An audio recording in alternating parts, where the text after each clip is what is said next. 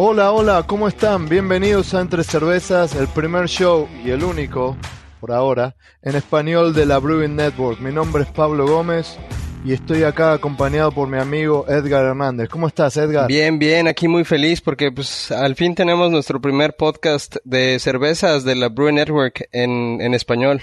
Entonces, todo esto es, es, es para el, la, ayudar a, a todos a, hacer mejor cerveza y disfrutar más eh, este mundo tan, tan delicioso.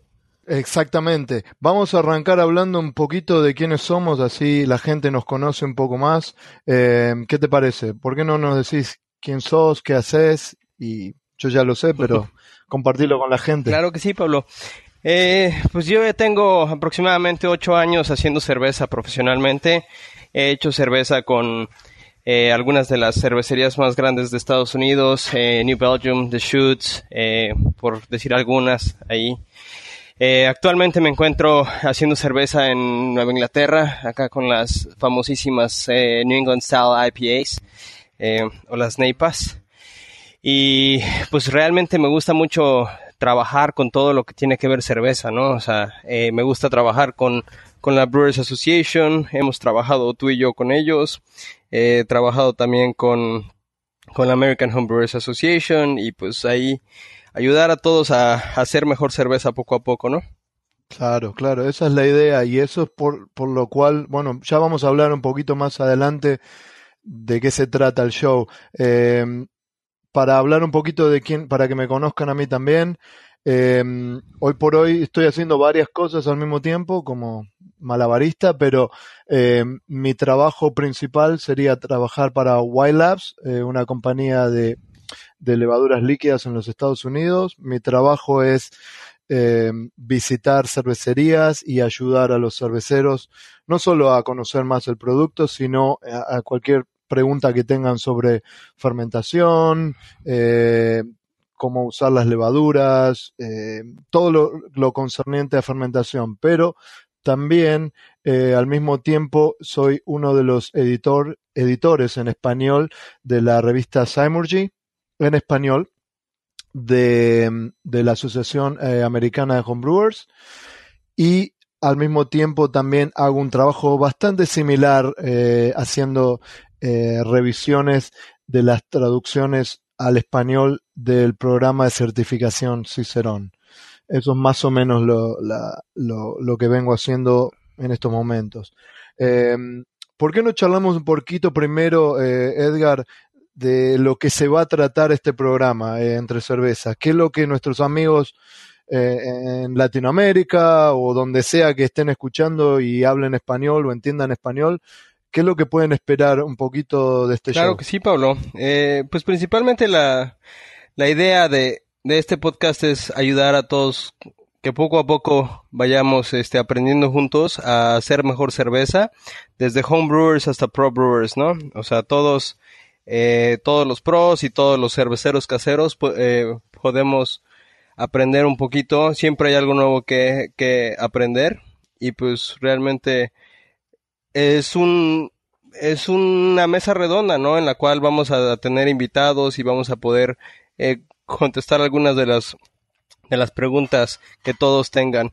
Entonces, ahora sí que si unos, unos están haciendo cerveza ya profesionalmente, pues los invitamos a, a este, a, a contarnos un poco su historia y más que nada las, las preguntas o las dudas que, que, lleguen a tener y si van empezando apenas, pues bienvenidos al mundo de la cerveza, ¿no? Esto es un mundo que lo podemos hacer tan complicado como queramos o tan simple como, eh, tan simple como poner agua, eh, malta, lúpulo y levadura juntos, ¿no? Exactamente. Palabras sabias, Edgar. Eh, exactamente como dijiste, la idea es esa. Y así fue como se armó este programa y se armó la idea. Eh, poder tratar de llegar a, a, las personas de habla hispana y, y bueno, y, no tener un punto fijo en algo, simplemente ver si podemos ayudar tanto al que está comenzando a hacer cerveza y al que ya está en un punto más avanzado. Y, y, qué mejor, qué mejor que ya que sabemos que en el español hay muchos países que hablan español, ¿verdad? Eh, tenemos todo América, digamos Latinoamérica, tenemos España, tenemos gente que vive eh, en otros lugares eh, del mundo, pero hablan español. ¿Qué mejor que recibir ideas? ¿Qué mejor que contactarse con nosotros y ayudarnos a hacer este show? Porque en definitiva esa es la idea. La idea es, bueno, ¿Qué hacemos? ¿Cómo lo hacemos? ¿Qué necesitan? ¿Cómo los podemos ayudar? Eh, ¿Tienen preguntas? ¿Les parece que hay un tema específico que en, su parte del mundo es, es, importante en estos momentos. Lo que está pasando en Estados Unidos hoy por hoy tal vez no tenga nada que ver de lo que está pasando en Perú. ¿Se entiende? Es ayudarnos entre todos y cada uno y, y vamos a hacer un show donde tengamos distintos programas en los cuales cada uno se siente identificado, cada, podamos llegar a tocar a cada uno de ustedes con sus preguntas. Eh, Edgar, eh, ¿cómo se pueden contactar con nosotros eh, en la Brewing Network y, hacernos llegar sus inquietudes. Por lo pronto nos pueden contactar en nuestros correos. El, el mío es edgar arroba thebrewingnetwork.com y entre cervezas arroba thebrewingnetwork.com. Ok, el mío es pablo arroba thebrewingnetwork.com. Para la gente que necesite un poquito más de ayuda con esto, eh, ¿cómo deletreamos thebrewingnetwork.com? Entonces, sería, el mío sería pablo, P-A-B-L-O, arroba T, H, E, B R E W I N G N E T W O R K.com. Ojalá no tenga que hacer esto otra vez. pero bueno, si tienen alguna duda, pregúntenos de alguna manera, pero es The Brewing Network mucha gente de ustedes, si ya están metidos en, este tema de la cerveza, van a saber eh, cómo deletrear la palabra brewing y, cómo deletrear eh, la palabra. Claro, pero ahora sí que em, justamente por eso, por esta razón estamos haciendo esto, ¿no? Eh, existe tantos recursos en inglés y ahora sí que nos van a tener que disculpar si de repente sacamos eh, palabras en inglés. Eso pasa cuando ya eh, uno deja eh, su país, aquí mi México lindo y querido. Ya tengo rato de haberlo dejado. Este, entonces uno se, se empieza a, a mezclar un poquito los idiomas y para nosotros se nos hace fácil, ¿no? Pero pues mucha gente en, México, por decir, incluso siendo vecinos de Estados Unidos, mucha gente no, no habla inglés. Entonces, pues cualquier problema que tengan, cualquier duda, historia, eh, comentario, queja, lo que quieran este, contarnos, pues realmente somos eh, libros abiertos para todos. Sí, exactamente. Y, y, y, bueno, hay una realidad, ¿verdad? Yo, por lo menos personalmente, hace más de 20 años que vivo en este país y em, si bien tomaba mucha cerveza en mi país, en Argentina, em, donde aprendí a, y me, y me enganché, como decimos los argentinos, en este em, hobby tan lindo, fue acá en este país. O sea que a mí me pasó al revés. Mi lengua materna, mi primer lengua es el español, el inglés es mi segunda lengua, pero todos los términos los aprendí en inglés, porque aprendí a hacer cerveza en este país. Y ahora, ya llevo un tiempo, estoy empezando a aprender cada vez más y más y más palabras en español. Así que ayúdenos, eh, digamos, en español de, relacionado con hacer cerveza. Así que ayúdenos y si hay algo que decimos que no se entiende o una palabra o que les causa gracia, porque también hay otro punto, y vos lo sabrás mejor que nadie también, Edgar, eh, depende de dónde venimos, depende de cómo hablamos, ¿no? Lo que decimos cocinar en un lado, en, otro país van a decir em, eh, hervir, eh, y, así hay muchas palabras. Entonces, estamos tratando de llegarle a todos, queremos de alguna manera formar, ¿cómo se puede decir? Un, idioma en español en el cual todos nos podamos entender. No importa si venimos de Argentina, si de México, de Perú, de Venezuela, de Colombia, de España, de donde sea. Queremos que todo el mundo nos entienda. Y si hay algo que, no entienden o les cuesta entender o no entienden, por favor, a, a la misma eh, cuentas de, de, email, por favor déjenos saber, así podemos ir cambiando. Eh, ¿Qué te parece? ¿Nos metemos en lo que va a ser nuestro primer show? Claro que sí, Pablo. Ahora sí que cuéntanos un poquito de qué, en, en qué va a consistir este, este show el día de hoy. Bueno, la idea es esta. Eh, nos sentamos por días tomando unas cervecitas con, con Edgar y, y, la idea es decir, bueno, el primer show, ¿qué hacemos? Empezamos desde lo básico, nos vamos a lo más avanzado eh, y siempre va a haber, siempre eh, al tener un, digamos, un público tan general, nunca va a ser fácil de, de, de, dejar contento a todo el mundo. Entonces se nos, se nos ocurrió eh, tocar cinco puntos para el primer show de lo que nosotros, más hay un bono, número 6 que es un bono que agregó Edgar, pero cinco puntos específicos de los cuales Edgar y yo pensamos que pueden ayudar a el cervecero que ya sabe y ya hace cerveza, llevar su cerveza a ser una buena cerveza, a convertirla en una buena cerveza. Entonces, eh, de los cinco puntos son estos. Número uno, el agua. Número dos, la sanitización, limpieza y sanitización. Número tres, el pH y la temperatura del macerado. Número 4, manejo de levaduras. Número 5, fermentación. Y el bono que agregó Edgar es eh, eliminación de oxígeno después de la fermentación. Eh, en este primer show la idea es simplemente tocar cada uno de esos puntos para que ustedes tengan una idea en general de por qué nosotros consideramos que esos puntos son importantes para cambiar o para mejorar una cerveza que ustedes pueden decir, a mí me parece que está bien, pero si ustedes logran chequear y controlar esos puntos, va a convertirse en una cerveza de mayor calidad. Eh, en los programas futuros, en el segundo, en el tercero, en el cuarto, en el quinto, vamos a ir punto por punto de, los, estos cinco o seis puntos que vamos a, a, a, tocar hoy y vamos a profundizar más. ¿Ok? Entonces, hablaremos en el próximo show de agua, un show completamente de agua, hablaremos un show completamente de limpieza y sanitización, tal vez mezclado con macerado, porque con Edgar hablamos y quién quiere escuchar un show de 45 minutos solamente hablar de limpieza y sanitización, pero así, punto por punto, casi vamos a hacer un show de cada uno. Eh, ¿Te parece que arranquemos con el punto número uno, Edgar?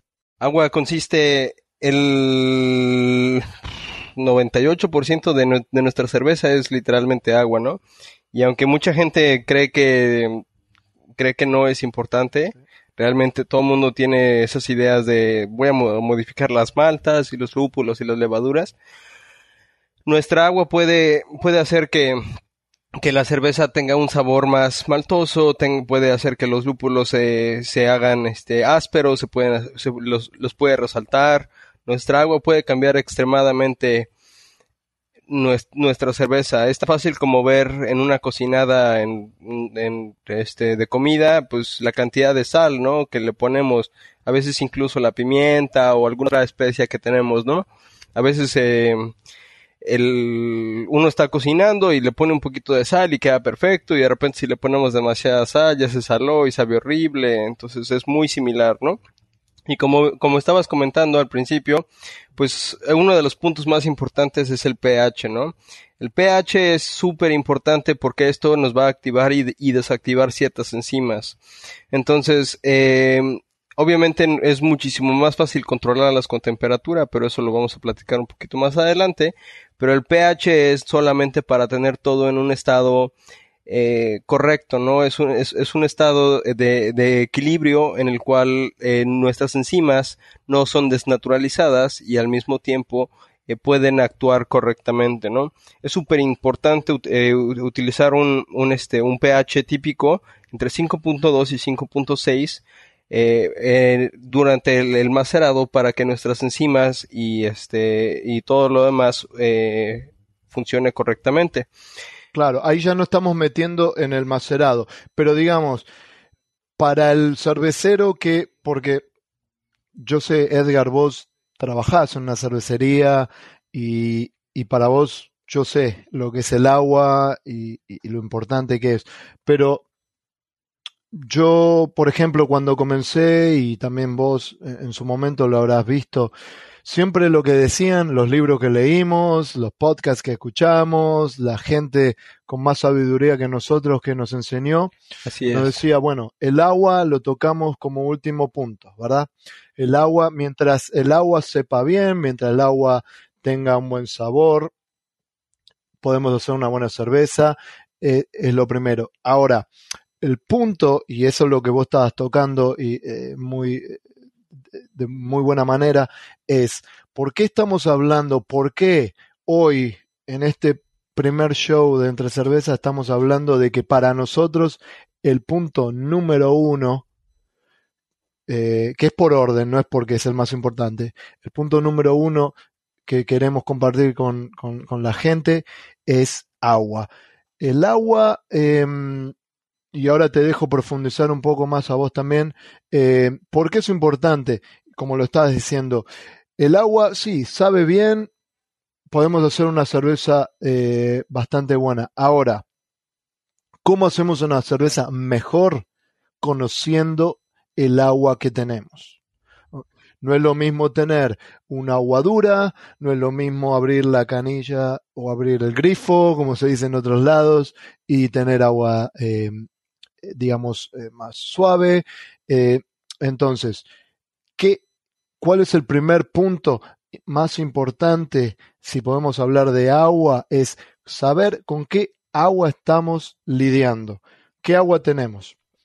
Entonces, ¿qué es lo que se puede hacer? Punto número uno. Lo que necesitamos hacer es, primerito, es remover el cloro en muchos de los lugares que tenemos, este, el agua potable contiene un poco de cloro para, para eliminar cualquier ba bacteria o microorganismo que, que nos pueda hacer eh, daño a la salud, ¿no? Entonces, el problema del, del, cloro es que va a generar clorofenoles y esto va a saber horrible en nuestra cerveza. Entonces, la manera más sencilla es, es un filtro de, de carbón activado, solamente pasando nuestra agua a través de eso, ya con eso se lo podemos retirar. Si estamos utilizando agua municipal, si estamos utilizando agua de garrafón, por lo regular carece de un poquito de, de ese cloro y eso eh, nos va a ayudar. Eh, el, ahora, eso es lo primerito que tenemos que retirar. Lo, lo, lo que sí necesitamos y lo primerito que necesitamos es el calcio. Porque el calcio, ahora sí que no me dejarás mentir, eh, es súper importante para la fermentación. Y además es súper importante para la maceración. Entonces, tiene impacto en maceración, tiene impacto en fermentación, tiene impacto en este, clarificación, tiene impacto en la, salud de la levadura y pues realmente es, yo siento que es el guion más importante eh, de todos en el cual nos va a impactar mucho a la, cerveza, ¿no? Ajá, eh, exactamente. Ahora, hay, eh, hay para mí lo que son los seis eh, puntos más importantes, los seis puntos en los cuales uno se tiene que enfocar cuando habla de agua. El número uno, eh, calcio. ¿Qué cantidad de calcio tenemos? El calcio se mide y eh, todas estas sales se miden por partes por millón o ppm.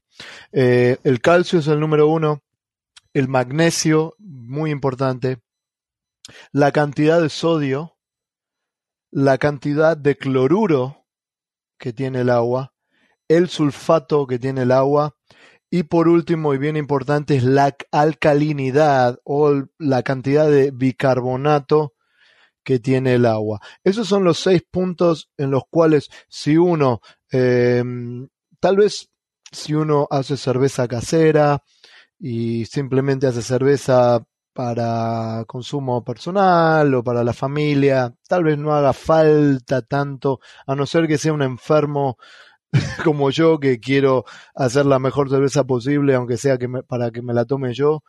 Eh, pero tal vez no haga falta llegar a esos puntos. Pero si queremos, como dijimos, y esto es la idea de por la cual estamos dando estas, estos puntos que nosotros pensamos que van a ayudar a, a, a que la cerveza de ustedes mejore, hay que realmente saber la cantidad de sales que tenemos calcio, magnesio, sodio, cloruro, sulfato y la alcalinidad eh, del agua. Eh, me parece que con eso eh, es, es, un buen comienzo.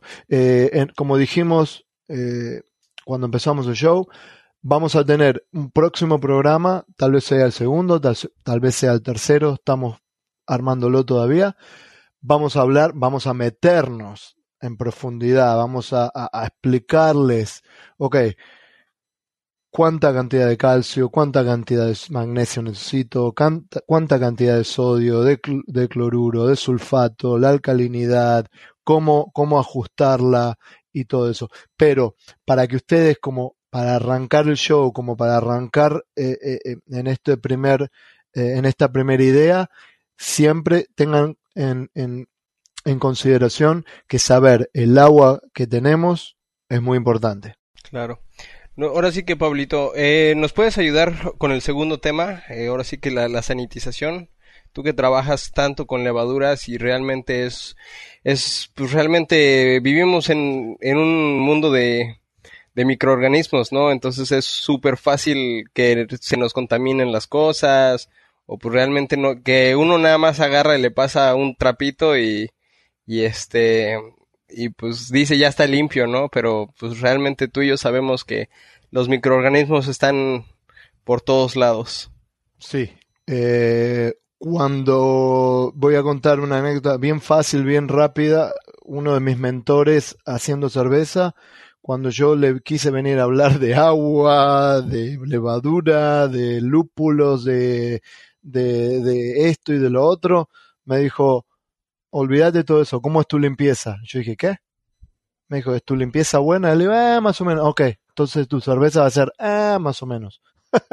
es así, es como dicen eh, los, los, las personas de bienes y raíces que venden apartamentos, que venden, que venden casa, dicen, eh, location, location, location. En español sería eh, localidad, localidad, exactamente dónde queda ubicada la casa. En la cerveza se dice sanitation, sanitation, sanitation. Saniticidad, saniticidad, saniticidad. Siempre limpio. Entonces, para arrancar, y ahora Edgar eh, va a poder también hablar más profundamente porque él trabaja en la parte de producción, él es él es un, cervecero que está todo el día lidiando en una cervecería, eh, pero para como para arrancar el tema eh, hay que entender número uno hay que entender que sanitización no es lo mismo que limpieza y no es lo mismo que esterilización. Son todas cosas distintas. Así es. Ahora sí que este, la limpieza es lo que hacemos el día al día en, en, nuestras casas pasamos un, este, un, un trapo húmedo y retiramos la mayoría del, de la tierra, ¿no? Sin embargo, tenemos demasiados microorganismos presentes todavía. En cerveza utilizamos el, el, el término de sanitización. La sanitización no significa eliminar todas las, las, las bacterias o los microorganismos, sino significa el bajarle suficiente los, los microorganismos, la cantidad de microorganismos para que la levadura tenga una, una ventaja, ¿no? Si tenemos uno o dos microorganismos en un tanque o en un, este, en un garrafón de agua en donde estemos fermentando o algo así, eh, uno o dos microorganismos no nos van a hacer daño, ¿no? Pero si nada más le pasamos un trapito y la esponja con el, con el jabón, esto sí, sí va a tener una, una repercusión porque tenemos una carga microbiana muy alta. Aquí mucha gente utiliza el término esterilización y sanitización como si fueran eh, intercambiables. Sin embargo, la esterilización solamente se utiliza en lugares muy, muy, muy limpios como un quirófano, ¿no? En donde no se puede permitir ni una sola bacteria. Se utilizan equipos conocidos como autoclaves, los cuales llevan a, a presiones y a temperaturas muy altas. Eh, los, y, estos lo que hacen es eliminar completamente toda, toda la carga microbiana, ¿no? Lo importante es utilizar eh, las tres etapas de limpieza, ¿no? Eh, una es la etapa de, alcalinidad, lo cual nos va a retirar todos los, los eh, todo lo orgánico. la etapa de, acidificación, que nos va a retirar todo lo que son lo, que conocemos como beer stone o, o piedra cervecera eh, que vienen siendo todos esos depósitos minerales que se van a ir formando a veces en, los eh, en los tanques, en este, en la olla de hervido, eh, todas esos eh, esas, esas pequeñas sales que se van quedando atrás. Y por último nos queda el, el, sanitizante, ¿no? Que viene siendo casi siempre ácido peracético y este lo que hace es cualquier cosa que, que se haya quedado ahí ya queda expuesta, ¿no? Entonces el ácido peracético lo que va a hacer es matar completamente y retirar completamente este eh, la posibilidad de, de, de, esa contaminación, ¿no? Ahora, pero eso vos estás hablando en una cervecería profesional. ¿Qué puede usar eh, un cervecero que hace cerveza en su casa? ¿Qué, qué, qué, qué material, qué, qué digamos, qué, qué líquido puede usar una persona en su casa para, para asegurarse de que puede sanitizar eh, un envase o lo que sea que esté sanitizando? Pues ahora sí que depende, ¿no? Eh, para, empezar, primeramente no podemos utilizar nada con, base de cloro, ¿no? Porque volvemos a lo mismo, ¿no? Si, si estamos retirando el cloro del agua, pero se lo estamos poniendo en el sanitizante, vamos a tener el mismo problema, ¿no?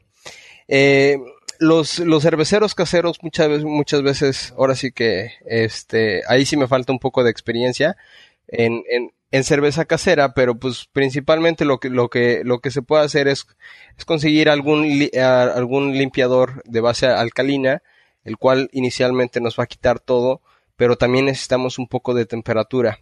Eh, inicialmente tenemos que retirar todo, toda esa materia eh, orgánica con, con el alcalino y esto lo podemos conseguir en, en, varios lugares, ¿no? Cualquier persona que se dedique a, la, a, químicos de limpiezas, pues deben de tener algunos, ¿no? Hay gente... Pero digamos, para sanitizar, eh, digamos, ah, creo que se puede usar eh, un, un alcohol un alcohol de 70% eh, eh, y digamos ¿Y, por qué 70? Y esto es algo que es bastante importante, parece tonto, pero importante, eh, porque cuando me lo explicaron a mí dije, bueno, ok, 70%. ¿Por qué? Bueno, si consigo uno, consigo uno de 90, mejor. Pero si conseguimos uno de 90 o uno de 100, ¿no? Es mejor, ¿no? Ahora sí que más es, es mejor, ¿no? Como dicen. exactamente. ¿Por qué? No, pues real, realmente, este, ahora sí que tú sabes más, Pablito. 70% creo que eh, la idea es esta. Si tengo un, un, si tengo un alcohol de 90, un alcohol de 100 o lo que sea, el problema va a ser el siguiente. Me va a sanitizar, pero la mayor cantidad de alcohol que tenga eh, va a ser más volátil. Entonces el alcohol de 100, de 90 se va a evaporar rápido. Si hay un punto bien importante en la sanitización de lo que sea, es el tiempo de contacto también. No es solamente el producto, es el tiempo de contacto. Entonces, si yo tengo un sanitizador, sea el producto que sea, tengo que leer las instrucciones de cuánto tiempo ese ese producto tiene que estar en contacto con lo que yo esté sanitizando. Entonces, en un alcohol, eh, si estoy usando alcohol de quemar, el, alcohol puro, eh, digamos, no tan puro, necesito el 70%. ¿Por qué? Porque el 70% me da una cantidad eh, exactamente necesaria para poder sanitizar algo y que no se evapore tan rápidamente, que esté todavía en un tiempo de contacto prudencial con lo que estoy tratando de sanitizar para que se sanitice. ¿Se entiende? Si hago, si utilizo más, eh, un porcentaje más eh, fuerte, 80-90, la evaporación va a ser más rápida y no va a lograr estar en contacto lo suficiente como para sanitizar eh, lo que estoy tratando de hacer. ¿Se entiende? Este, y em, así que bueno, igualmente te digo, Edgar, sabemos, nos vamos a meter más profundamente, vamos a hablar exactamente de cada producto que se usa eh, en la producción del, en el día a día de un, de un, eh, de un cervecero profesional y yo voy a tratar de mm, ayudar también en charlar de qué es lo que un homebrewer, como se le llama acá, un cervecero casero, eh, puede utilizar en el día a día para asegurarse de tener eh, algo limpio. Eh, nos quedan tres puntos más, más si llegamos, porque en el primer show no sabemos bien cómo estamos con los tiempos, pero nos quedan por lo menos dos, tres puntos más bien importantes, que son el macerado, el, el control y el, el, manejo de levaduras y, y la fermentación, que vienen pero, ¿qué te parece, eh, Edgar, si nos tomamos unas cervecitas ahora? Así volvemos a charlar de lo que necesitamos eh, charlar y ahora regresamos después de que nuestros amigos eh, escuchan un poquito de, de estos grandes eh, sponsors que tenemos que nos están ayudando a que este programa sea una realidad. Claro que sí. En un, en un momento regresamos. Salud. Dale, volvemos. Salud. ¿Sabías que hay dos niveles del programa de certificación Cicerón en español? El primer examen, conocido como anfitrión certificado en cerveza, es un examen en línea y evalúa los conocimientos que todos los que trabajan con cerveza deberían saber. ¿Todavía no te sentís preparado para el examen? No hay problema. Cicerón tiene un curso en línea llamado Beer Savvy que te enseña los conocimientos para que apruebes el examen. El curso lo puedes terminar en tan solo seis horas.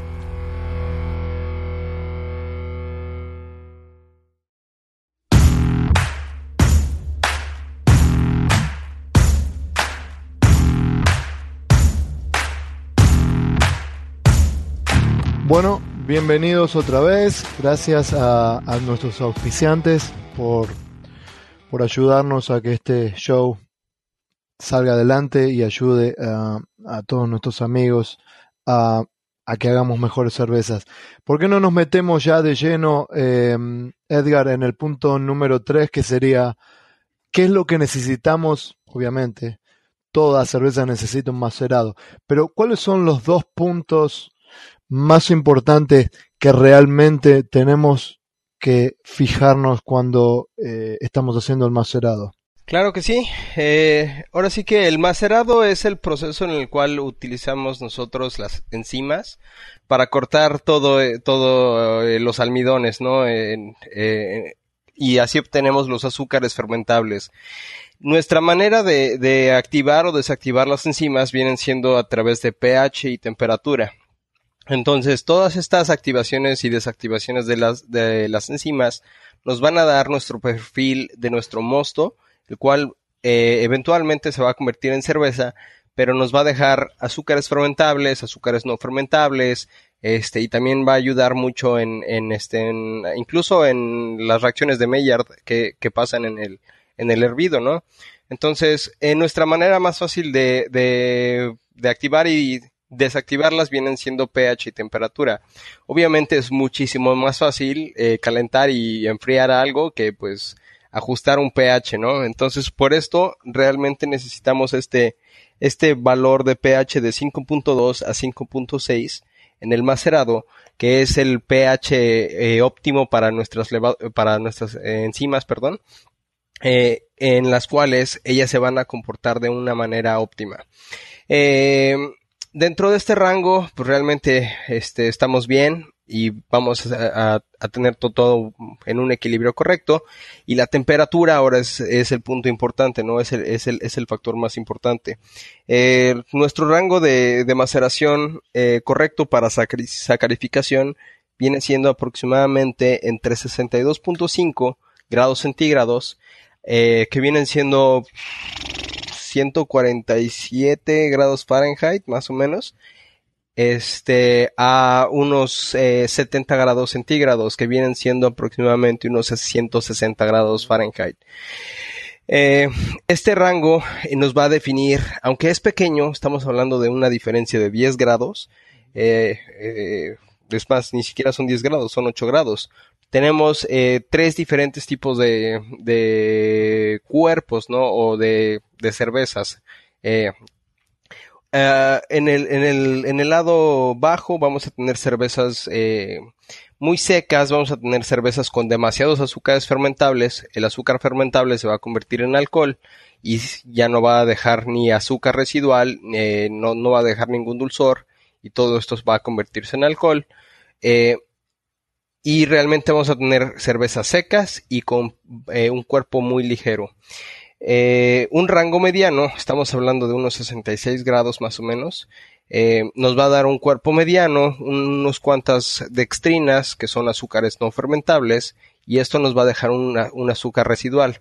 Aquí estamos hablando ya al iniciar eh, en el rango bajo, o sea, en 62 y medio, estamos hablando de las lagers, de las pilsners, de, de la Kolsch, de una saison o cervezas que nosotros conocemos eh, como muy secas, ¿no? O sea, o, muy, muy ligeras.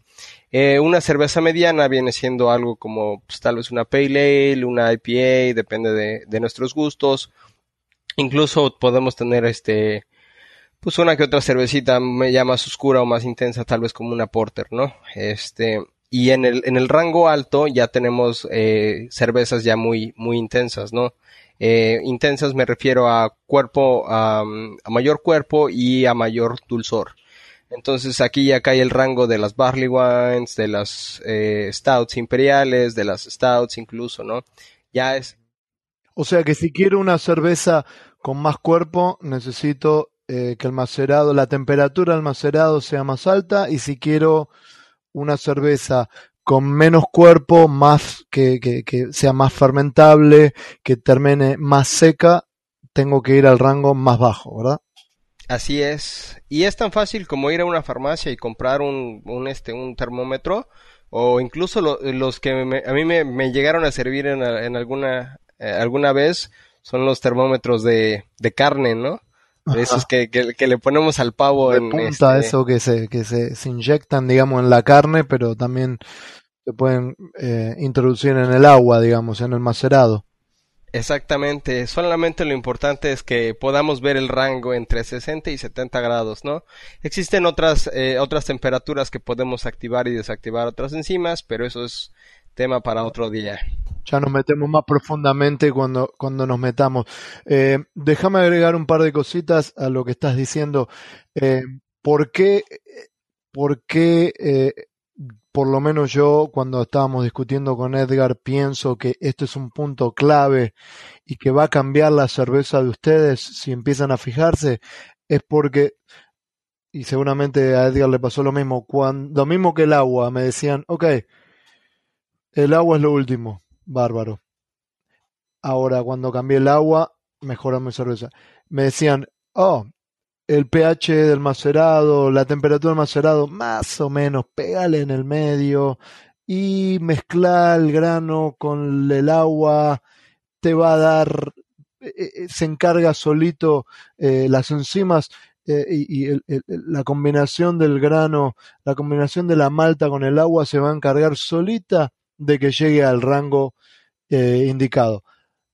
Sí, sí, entre comillas. Sí, sí quiero hacer una cerveza tomable. Ahora, que estamos hablando con Edgar acá de hacer algo más que tomable, hacer una buena cerveza. Cuando yo me di cuenta de que mi cerveza cambió de ser tomable a ser una buena cerveza, uno de los puntos más importantes fue exactamente de lo que está hablando Edgar. Controlar el pH. Hay, lo lamento si tienen que gastar un poquito de plata, pero si quieren hacer una cerveza buena, necesitan tener un pHímetro, como lo llaman, un controlador del pH, lo que quieran llamarlo.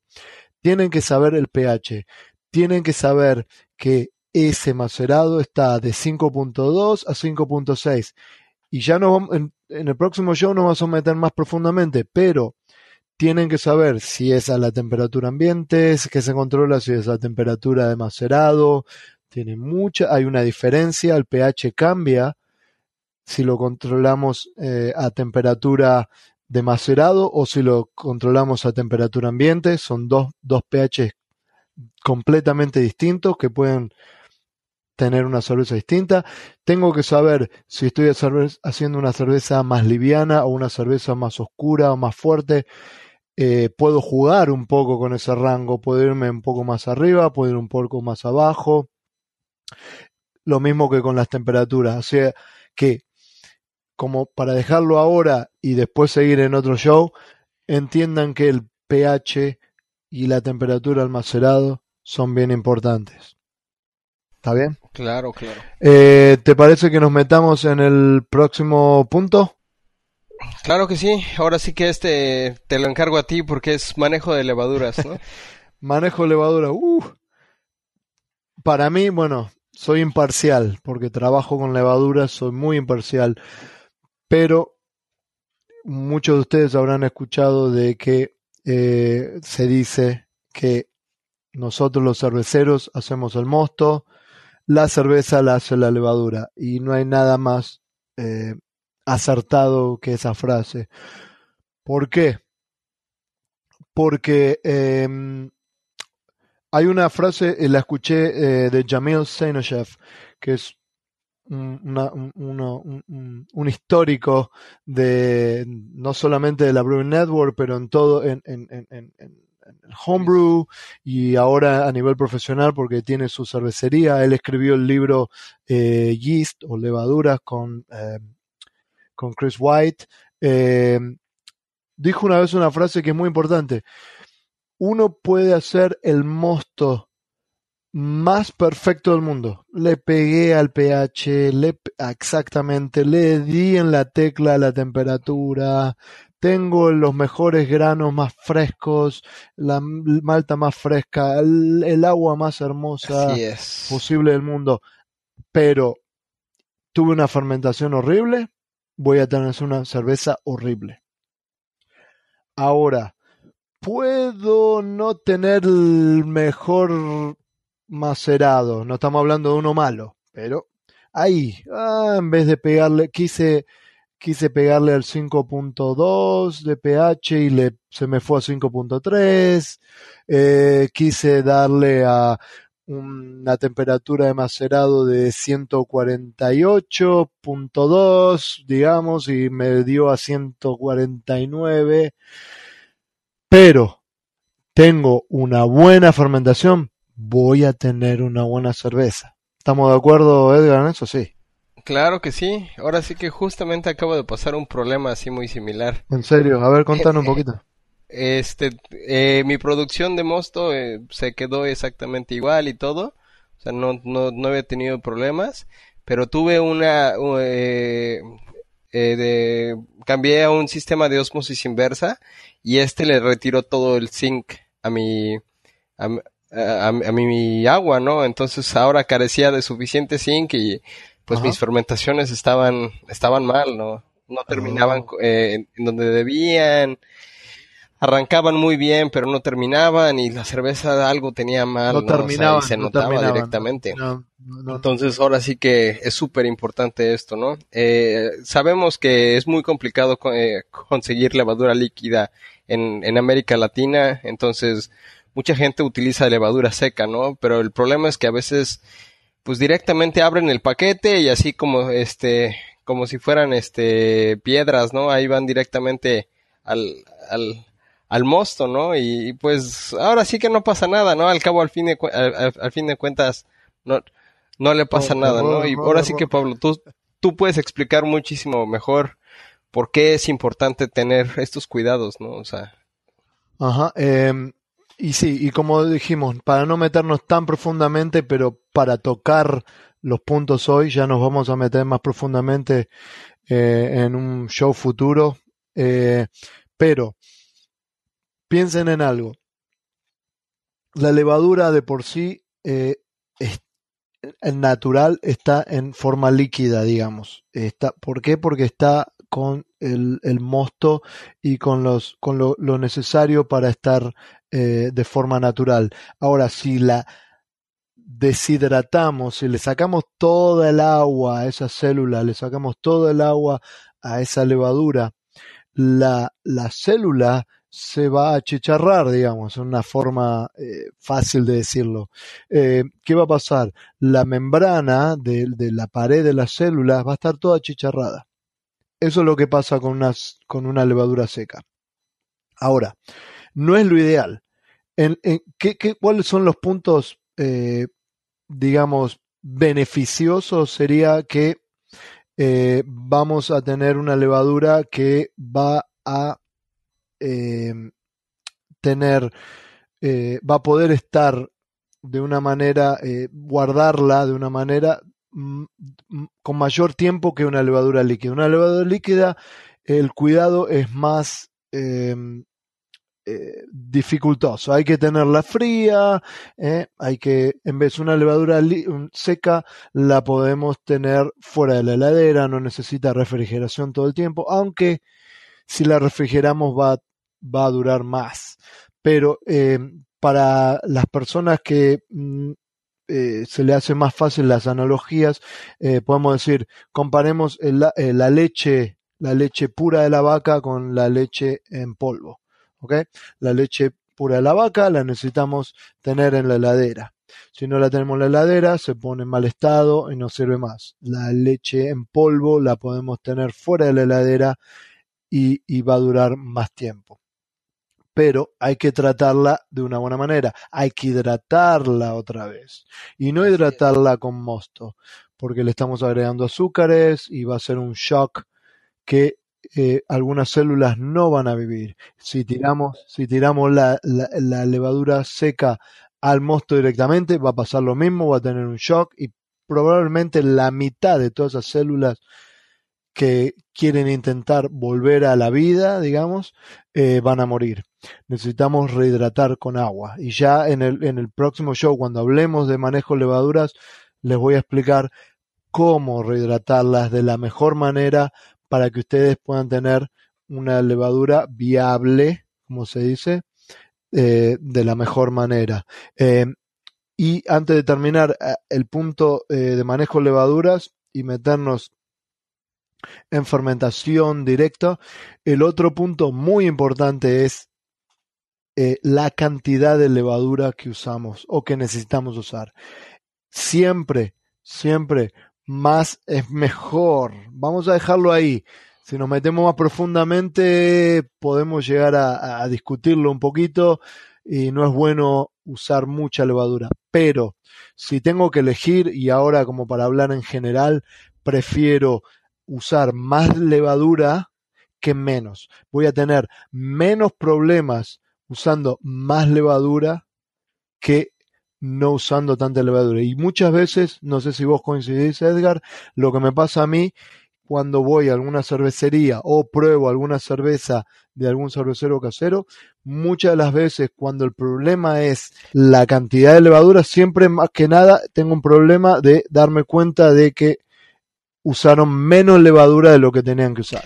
Así es, es, es muchísimo más fácil darse cuenta que hay menos levadura que, que, que más levadura, ¿no? Por, por el simple hecho que la levadura estresada, eh, con tanto trabajo, eh, genera ciertos, ciertos fenoles y ciertos ésteres cuando están estresados, bueno, es, eh, que terminan arruinando nuestra cerveza, ¿no? En cambio, cuando tenemos un overpitch, cuando tenemos demasiada levadura, la misma levadura eh, no produce esos ésteres, no produce esos fenoles. Entonces, muchas veces terminamos con una fermentación mucho más limpia eh, a, a, niveles de levadura más altos, que esto nos va a ayudar un poco, ¿no? A, a ocultar al, eh, esos errores, ¿no? Pero podemos tener problemas, exactamente, podemos tener problemas más a futuro y, y, como digo, en general, estamos hablando en general, ya nos vamos a meter de lleno y bien profundamente en cada punto, pero eh, eh, usar mucha levadura nos puede llegar a traer problemas en futuras generaciones si estamos reusando la levadura.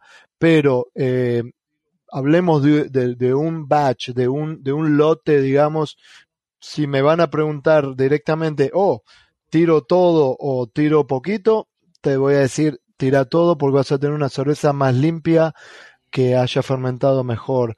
Después puede haber más problemas en el futuro, pero ya vamos a hablar más de eso eh, eh, más adelante. Em, ¿Qué te parece si nos metemos en el último punto eh, que está relacionado obviamente con el manejo de levaduras, que es la fermentación?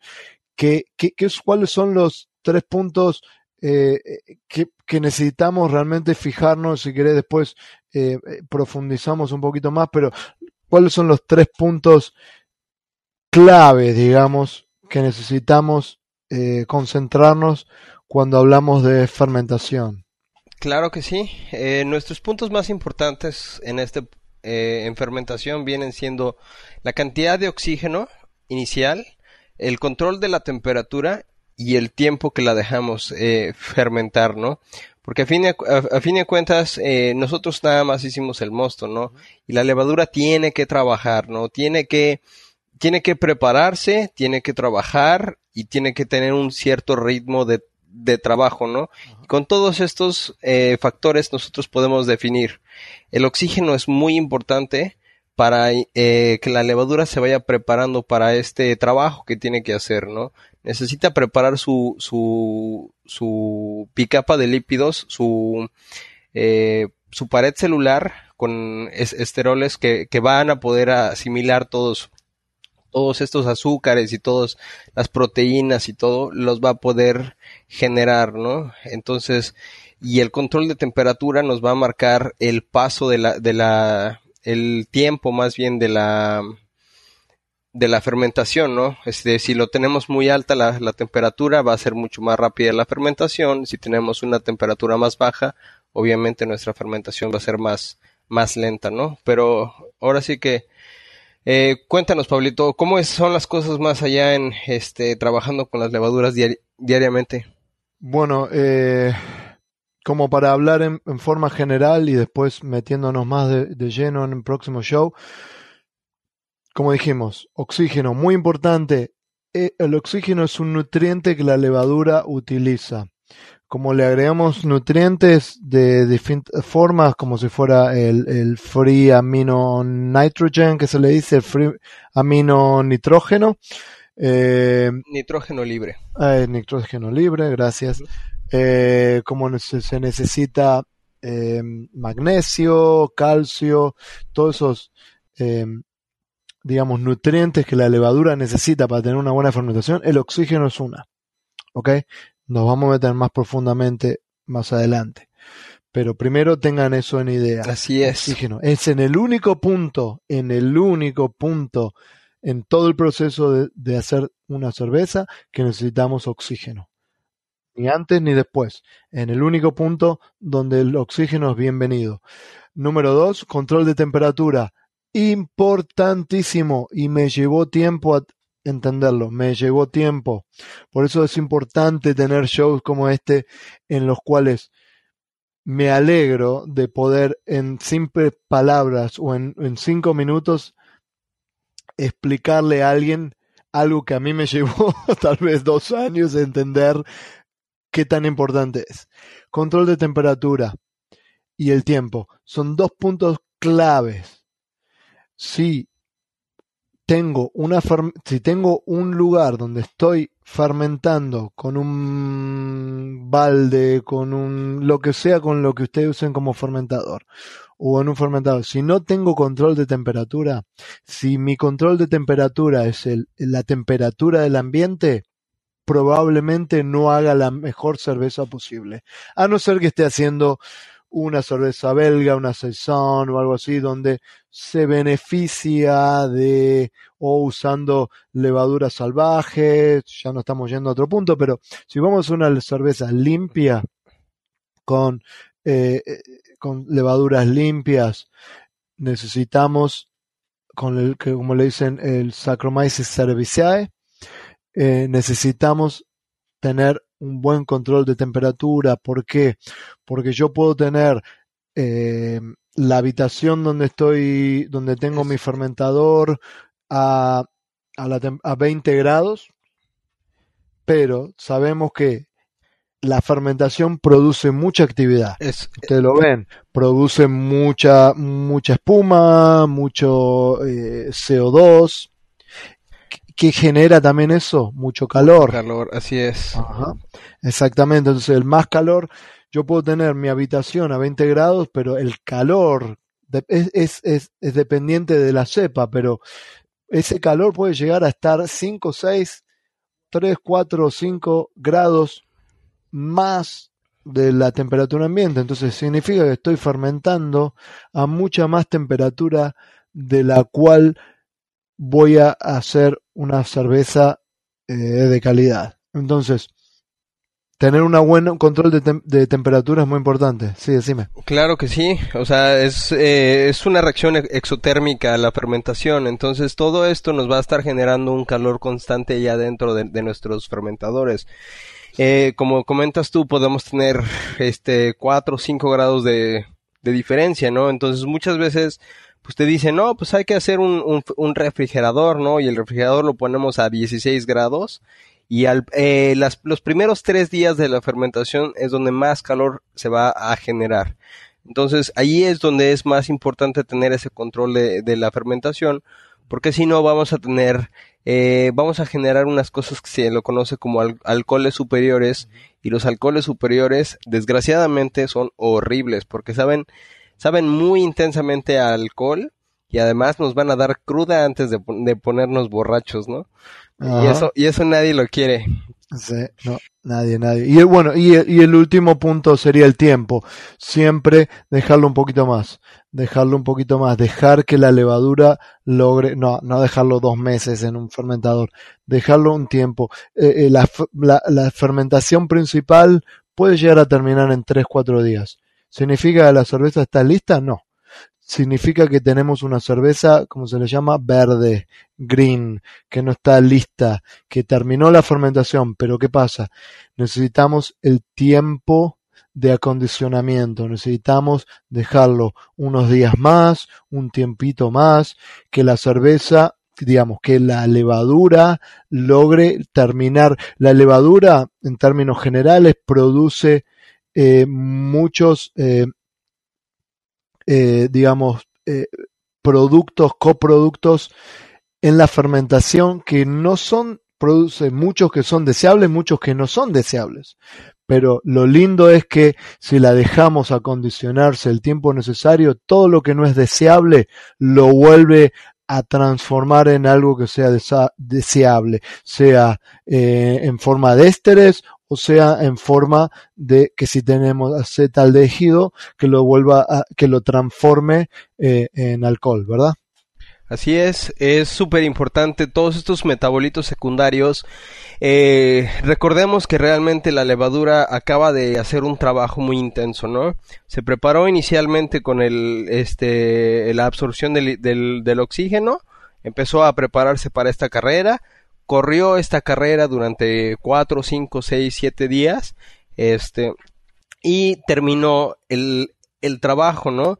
Pero como todos nosotros, al terminar el trabajo, terminamos con un, con un este desorden, ¿no? Terminamos con las herramientas por allá, terminamos con piezas por acá, terminamos haciendo un desorden cada vez que hacemos cualquier trabajo, ¿no?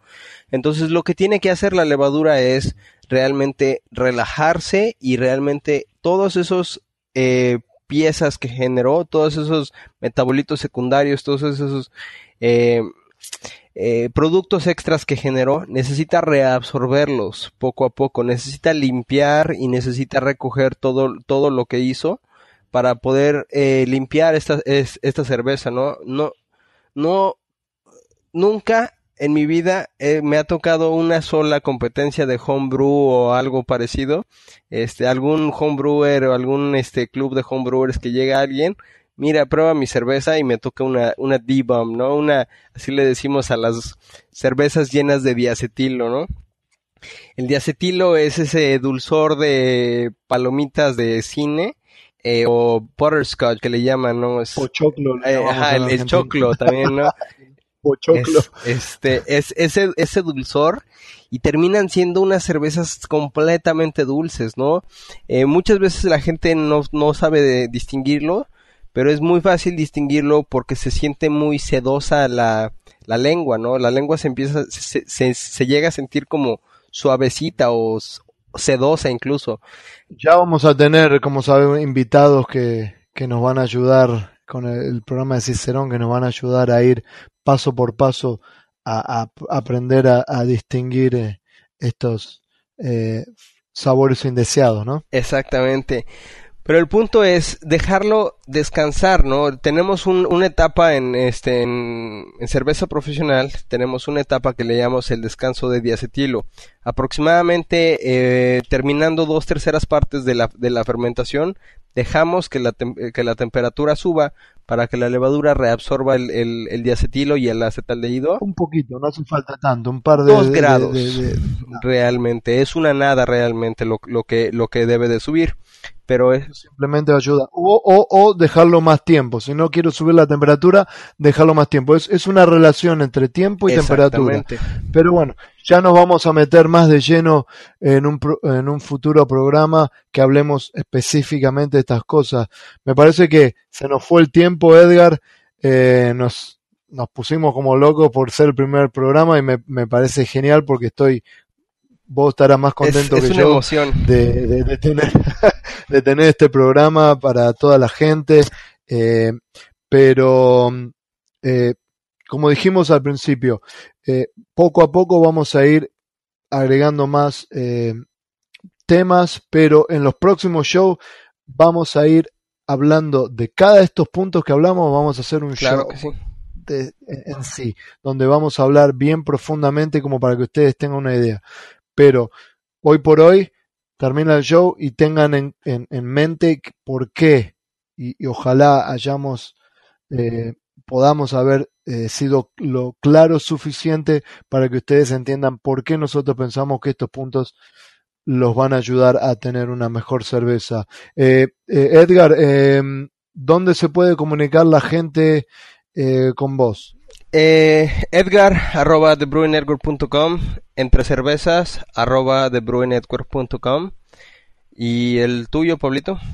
El mío es Pablo, P-A-B-L-O, arroba thebrewingnetwork.com. D no es D-E, es T-H-E. eh, thebrewingnetwork.com. Ahí es donde nos pueden mandar emails, preguntas, lo que sea. Lo que sea, déjenos saber, porque la idea es esa, la idea es armar un show entre todos. Nosotros podemos pensar que sabemos qué es lo que necesitan ustedes. Ustedes van a saber mejor que nosotros eh, qué es lo que necesitan. Déjenos saber y de la mejor manera que podamos vamos a ir eh, agregando shows.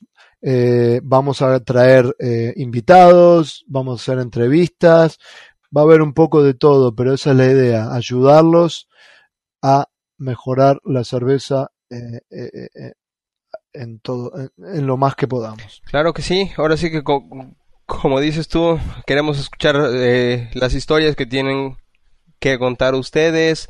nosotros queremos saber qué, qué personajes les, les, gustaría tener en el, en el show. queremos agradecerles realmente por, por escuchar este podcast y por apoyar a, a, a The Brewing Network realmente este, esta es una oportunidad única que, que tenemos toda la, toda la gente que, que hace cervezas en, en América Latina para, para eh, reunirnos, juntarnos y realmente uh, comenzar esta nueva revolución que apenas este, está surgiendo ah, en, en, muchos países. Eh, ¿no? Entonces, todo esto nada más es para, para el bien de todos y pues poco a poco podemos ir nivelando nuestro nuestro eh, idioma y realmente nivelando nuestro eh, nivel eh, de, de, conocimiento, ¿no?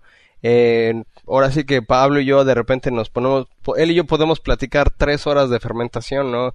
Pero eh, hay veces que eh, mi, mi esposa me dice, no, ya no te entendí nada, ¿no? entonces, ahora sí que nos, nos gustaría que es, escuchar mucho sus, sus comentarios y realmente escuchar realmente de qué quieren, de qué quieren de que sea este su, su programa, ¿no? Ajá. Eh, vamos a agradecerle a los sponsors, a los auspiciantes. Gracias. Gracias a Justin que nos dio esta oportunidad en la Brewing Network. Y gracias a todos ustedes por estar de ese lado. Vamos a tratar de hacer lo mejor posible. Y nos vemos en el próximo show. O nos escuchamos en el próximo show. Gracias, gracias, gracias. Nos vemos, Edgar. Salud. Hasta la próxima. Salud, salud.